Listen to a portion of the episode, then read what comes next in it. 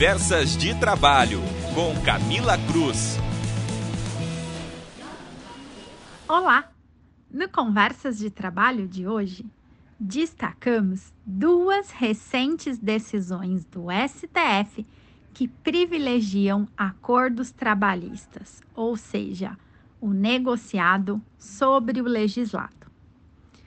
O entendimento recente das decisões é que são válidos os acordos e as convenções coletivas de trabalho que restringem ou limitam direitos trabalhistas, mesmo sem uma devida compensação, desde que não tratem de direitos com previsão constitucional.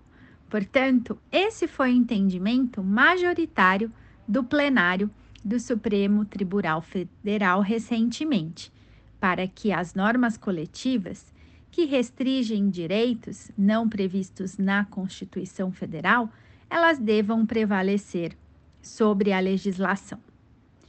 Na prática, para entendermos melhor, foram duas decisões apreciadas no plenário. Entre elas, uma que declarou a constitucionalidade de acordos coletivos e convenções coletivas de trabalho que limitam direitos trabalhistas, desde que fosse assegurado ao trabalhador um patamar civilizatório mínimo. Para muitos que são leigos nos temas e nessa tramitação, ficou até a impressão que essas decisões elas foram contraditórias. Mas na prática, afastado cada caso com suas peculiaridades concretas, o ponto da discussão em ambos os julgados foi a repercussão geral que o acordo coletivo, a negociação coletiva, ou seja, o negociado entre o sindicato dos trabalhadores e a empresa, prevaleceria, por exemplo, sobre a legislação, no caso, a CLT.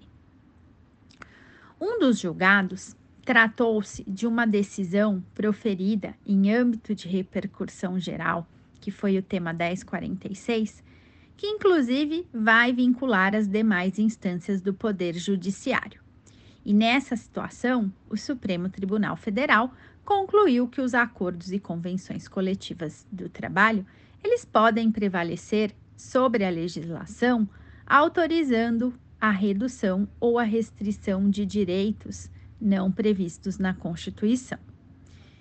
No caso concreto, as partes discutiam uma norma uma coletiva que afastava o pagamento de tempo de deslocamento do trabalhador, mais conhecido como horas in itinere, que seria aquele tempo de ida e volta ao trabalho utilizado no, no transporte fornecido pela empresa. E o entendimento foi de que o acordo coletivo ele prevalece desde que assegurado ao trabalhador esse patamar civilizatório mínimo. Já o segundo julgado envolve a CNT e tratou de matéria também constitucional com prevalência de acordos e convenções que possam limitar ou restringir direitos trabalhistas. O artigo 7 da Constituição Federal estipula uma série de direitos fundamentais dos trabalhadores. E o próprio artigo 7 da Constituição Federal também reconhece as convenções e os acordos coletivos. Foram analisados nesse segundo caso decisões do TST e do TRT que tinham declarados inválidos diversos acordos coletivos firmados entre sindicatos e transportadoras, envolvendo controle de jornada de motorista externo e o respectivo pagamento de horas extras. Essa segunda decisão afastou o acordo coletivo não por conta de não podermos é, ter uma negociação coletiva, mas porque no caso concreto e na prática haviam evidências de que era possível o controle de jornada desses motoristas e as empresas então tinham condições de controlar as jornadas. E uma vez que tinham condições de controlar a jornada, deveriam então pagar horas extras se as mesmas fossem realizadas. O STF ele escolheu esses processos para decidir sobre o tema com repercussão geral, o que na prática vai valer para casos semelhantes. O que poderia então ser limitado via acordo coletivo. Embora essas duas decisões elas pareçam ser opostas, ou seja, uma validando e outra invalidando os acordos coletivos, na prática elas não são, pois o tema central da discussão foi o que seria a possibilidade ou não do sindicato convencionar direitos que restringam ou limitam direitos dos trabalhadores.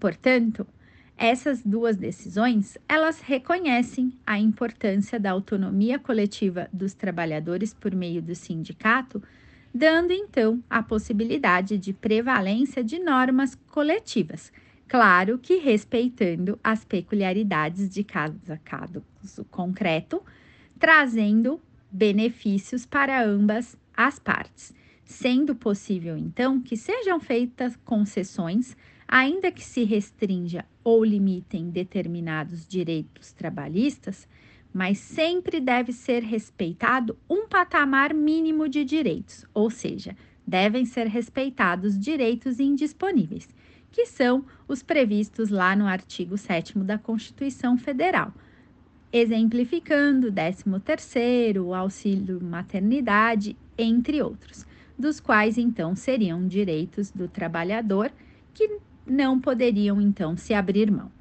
Portanto, o que percebemos e vemos é que o Supremo Tribunal Federal validou o negociado sobre o legislado, mas na prática deve-se observar caso a caso e a natureza fática do direito negociado, sempre respeitado um patamar é, mínimo.